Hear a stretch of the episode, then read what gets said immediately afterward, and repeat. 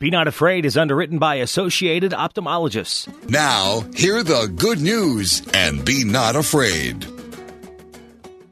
Muy buenos días, amable audiencia de Iowa Catholic Radio. Les saludo en esta edición dominical de No tengas miedo, en este domingo 17 de octubre del año del Señor del 2021 en el que, en el que la Santa Madre la Iglesia conmemora el vigésimo noveno domingo del tiempo ordinario. Les invito a que iniciemos esta, esta edición de No tengas miedo en el nombre del Padre, del Hijo y del Espíritu Santo.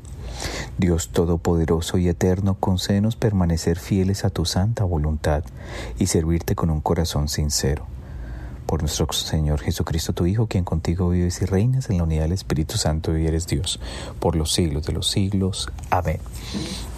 La liturgia de la palabra trae un mensaje definitivo y contundente para el cristiano de hoy.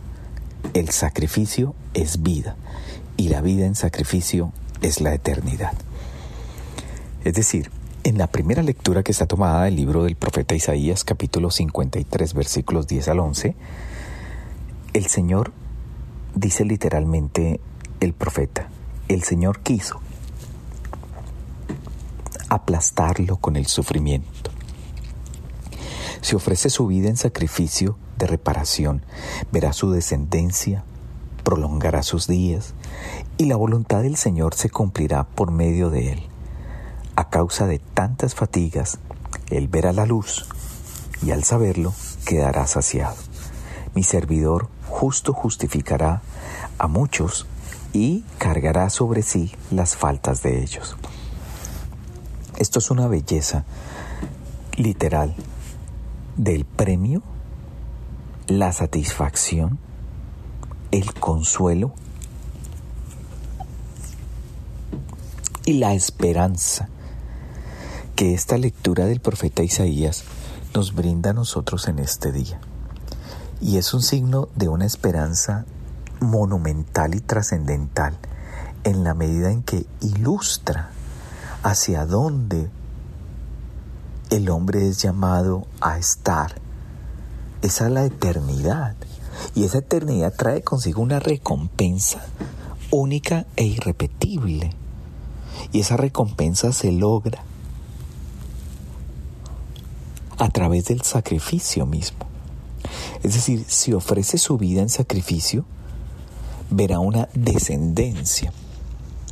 En este tiempo, con la pandemia, pero también con tantos, tantos, tantos momentos, circunstancias y lugares en los que la violencia ha sido de manera consistente y persistente, dolorosamente decirlo, nos lleva a pensar, amable audiencia, de qué hacer con el sacrificio. ¿Vale la pena el sacrificarse? ¿Vale la pena el sufrimiento y vale la pena la cruz? Pero por supuesto que vale la pena. El profeta Isaías viene narrando de una manera muy humana, permítame decirlo, al decir que el sufrimiento por el cual atraviesa el hombre ofrecido dignifica su condición humana y dignifica su manera de alabar, bendecir y glorificar al Señor. Desafortunadamente en el contexto de la modernidad, la palabra sufrimiento es asociada de manera despreciable y incluso hasta maltratante y no se ve desde una perspectiva trascendental que nos lleve mucho más allá a una purificación que nos augure la vida eterna y nos permita caminar en una perspectiva de esperanza. Yo quiero invitar a la amable audiencia de No tengas miedo, que nosotros le dediquemos nuestra vida íntegra y entera a aceptar la voluntad de Dios en nuestra existencia. Que no, no nos quedemos simplemente en, la en, el ser víctimas de, de, de esta realidad y de este mundo, sino ofrecerlo porque es que el dolor purifica, el sacrificio es necesario. El sacrificio nos hace adentrarnos en una humildad profunda en donde sabemos que el único que puede levantarnos del sufrimiento, del dolor, de la angustia y de la soledad es el Señor mismo, quien de manera anticipada pasó por el padecimiento, el sufrimiento, el dolor, la afrenta, a través de la dolorosísima pasión, por supuesto en la crucifixión, y muriendo y teniendo una muerte de cruz. Y yo creo que esa muerte de cruz es sin lugar a dudas el paso al que muchos de nosotros le estamos como haciendo a un lado o despreciando. Y esta liturgia de la palabra de hoy a través del, del profeta Isaías nos va mostrando y nos va narrando la necesidad tan profunda que tenemos de verdad de acercarnos a un Dios de una manera diferente, desprevenida y por supuesto más libre. En el Salmo 32 que corresponde a esta liturgia de la palabra, la respuesta dice, Señor, que descienda tu amor sobre nosotros. El primer estribillo dice, la palabra del Señor es recta y Él obra siempre con lealtad. Él ama la justicia y el derecho y la tierra están llenas de su amor. Cuánta necesidad tenemos y qué falta nos hace. Nos hace mis hermanos y mis hermanas confiar plenamente en el Señor. Necesitamos que su amor y su misericordia descienda, trascienda cada espacio de nuestra existencia y nos muestre ese calor indiscutible de la presencia de Dios que muchas veces por la frialdad, la indiferencia del corazón del hombre, no logramos ver, no logramos identificar. Yo creo que también nosotros somos un poco soberbios al no agradecer en las adversidades la manera como Dios quiere purificarnos. Y ese mal agradecimiento enciende, promueve más la soberbia en el hombre y esa manera orgullosa en la que en la prosperidad se olvida completamente de Dios.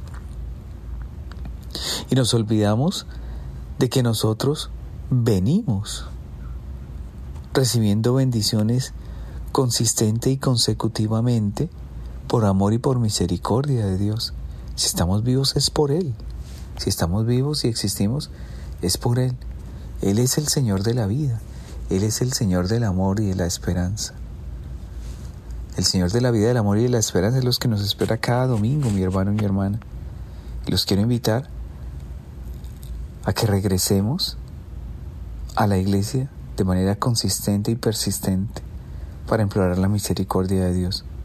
Recuerden que estamos en esta edición dominical de No tengas miedo a través de Iowa Catholic Radio.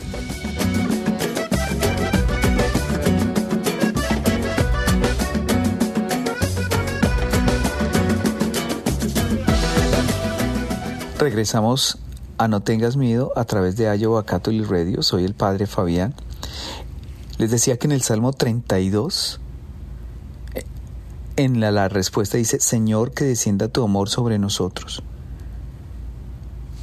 En otra estrofa de este, de, este, de este salmo nos dice, los ojos del Señor están fijos en sus fieles, sobre los que esperan en su misericordia para librar sus vidas de la muerte y sustentarlos en el tiempo de indigencia. La mirada del Señor está puesta en nosotros, nosotros entendiéramos cuánto amor hay en Jesús, en su mirada. Los quiero invitar a que hagamos un ejercicio, amable audiencia. Regalémonos un minuto, solo un minuto, para contemplar el rostro de Jesús crucificado. El rostro de Jesús en una imagen como la imagen de la divina misericordia. Es un rostro, es una mirada que penetra lo profundo del alma, que llena de luz ese rincón oscurecido por el dolor, por la tristeza, por el dolor, por la indiferencia, por la negligencia del mundo. El rostro de Jesús en la imagen de la divina misericordia, que es el mismo rostro de un papá que mira con ternura, que mira con compasión y con un amor que rompe, trasciende toda etapa, todo tiempo, todo espacio y toda dureza de corazón. Y esa oscuridad que nos sume nuestros egoísmos, nuestros orgullos, nuestros desórdenes, es ahí donde el Señor entra a poner orden en su mirada. Este salmo representa para nosotros que el Señor nos está mirando y nos quiere mirar. Y nos mira para liberar el alma, el corazón y el ser del hombre de la esclavitud y del sometimiento de la oscuridad del pecado. Porque los que esperan en su misericordia, quienes esperamos en la misericordia del Señor, podemos, podremos, mejor decir, librar nuestras vidas de la muerte y sustentarnos en toda adversidad.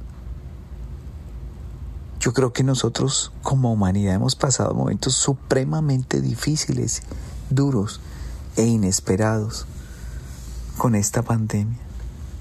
Nosotros tenemos que perseverar y persistir en el amor de Dios. No podemos continuar alejándonos y separándonos de Dios. De hecho, el tercer párrafo afirma de este salmo, nuestra alma espera en el Señor. Él es nuestra ayuda, Él es nuestro escudo, Señor. Y tu amor desciende sobre nosotros conforme a la esperanza que tenemos en ti. La esperanza que tenemos es que Él es el Salvador y el Redentor. Posteriormente, amable audiencia, en la segunda lectura que está tomada de la carta del apóstol San Pablo a los Hebreos, en el capítulo 4, versículos 14 al 16, nos dice, hermanos, ya que tenemos a Jesús, el Hijo de Dios, un sumo sacerdote insigne que penetró en el cielo, permanezcamos firmes en la confesión de nuestra fe, porque no tenemos un sumo sacerdote incapaz de compadecerte, de compadecerse, perdón, de nuestras debilidades. Al contrario, él fue sometido a las mismas pruebas que nosotros, a excepción del pecado. Vayamos entonces confiadamente al trono de la gracia, a fin de obtener misericordia y alcanzar la gracia de un auxilio oportuno. el trono de la gracia pasa por el sacrificio, amable audiencia. El trono de la gracia pasa por la necesaria conversión y aceptación de la cruz. Y aceptación de esa cruz que aunque duele, aunque cueste, sin lugar a dudas es una oportunidad maravillosa de sanar y de restituir la obra maravillosa que el Señor ha hecho en nosotros. El Señor nos ama profundamente. Y tan profundamente nos ama que es capaz de morir en la cruz por usted y por mí. Esta carta de San Pablo a los Hebreos nos está recordando que Jesús como Hijo de Dios y como sumo sacerdote trascendió en el cielo y permanece firme en la confesión de nuestra fe. Y tan permanecer firme en la confesión de nuestra fe es que conoce nuestras debilidades y quiere, quiere nuestra, nuestra paz verdadera y nuestra eterna felicidad. Pero la paz eterna y la felicidad verdadera deben ser pasadas por la purificación, por la cruz, el crucificar nuestros pecados, el sacrificio real y verdadero por amor y de entrega al Señor, es el que libera, el que transforma y el que trasciende. Mis hermanos y mis hermanas, les invito a que vivamos de manera decidida nuestra vocación cristiana y trascendamos a una libertad plena y absoluta como hijos e hijas de Dios. Y esa libertad absoluta como hijos e hijas de Dios nos permite, en la peregrinación de esa vida temporal a la eterna, descubrir el agradecimiento de que la creación que de la mano de Dios ha llegado a ser parte de nuestro patrimonio es sin lugar a dudas un ejemplo de amor real y verdadero. Yo quiero invitarlo a usted, mi hermano y mi hermana que me está escuchando en este momento, a que le dejemos a Jesús entrar por completo en nuestro corazón y en nuestra vida, a que libere nuestro corazón de la oscuridad del pecado, de la indiferencia en la soberbia, de la negligencia del orgullo y de la testarudez de que nos creemos que yo lo podemos controlar absolutamente todo. Y no es así. La trascendencia solo es en Dios, solo es para Dios y solo es por Dios. Recuerden que estamos en esta edición dominical de No tengas miedo a través de Iowa Catholic Radio.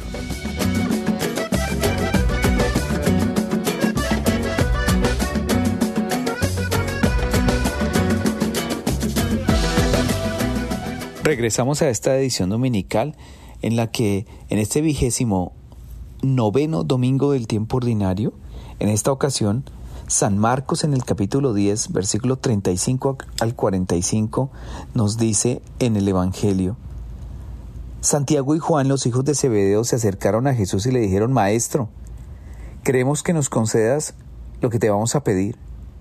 Él le respondió, ¿qué quieren que haga por ustedes? Ellos le dijeron, concédenos sentarnos uno a tu derecha y otro a tu izquierda, cuando estés en tu gloria. Jesús les dijo, no saben lo que piden. ¿Pueden beber el cáliz que yo beberé y recibir el bautismo que yo recibiré? Podemos, le respondieron.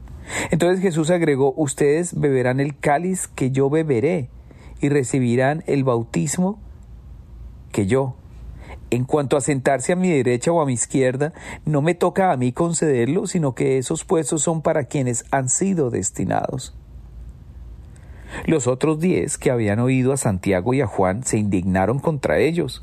Jesús los llamó y les dijo, ustedes saben que aquellos a quienes se consideran gobernantes dominan a las naciones como si tuvieran sus dueños, y los poderosos les hacen sentir su autoridad.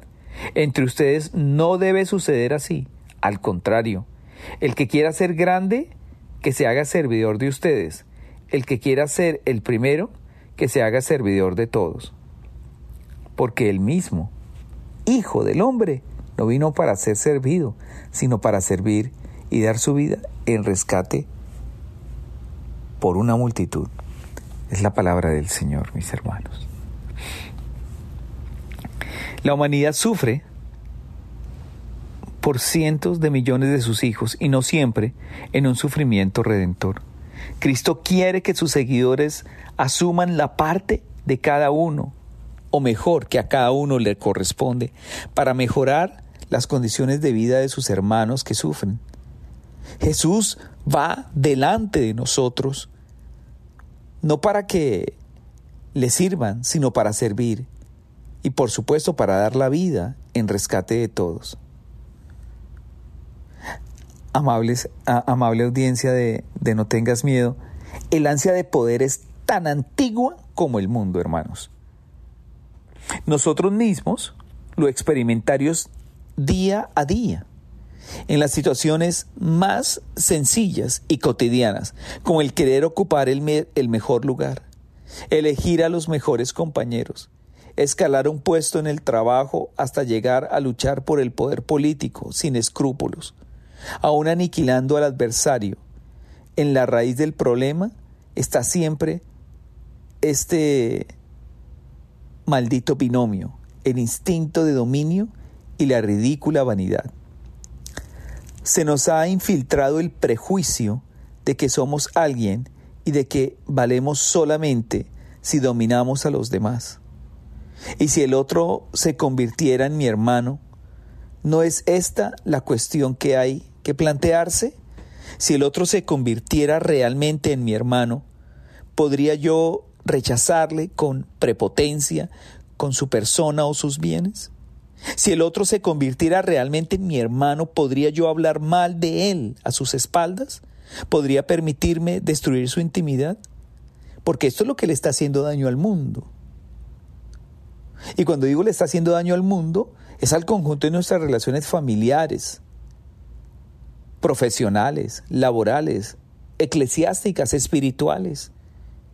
El hablar mal de nuestros hermanos, el descalificar a nuestros hermanos, es descalificar la presencia misma del Señor en nuestra vida. Es descalificar a quien solo amor tiene y amor de verdad para nosotros.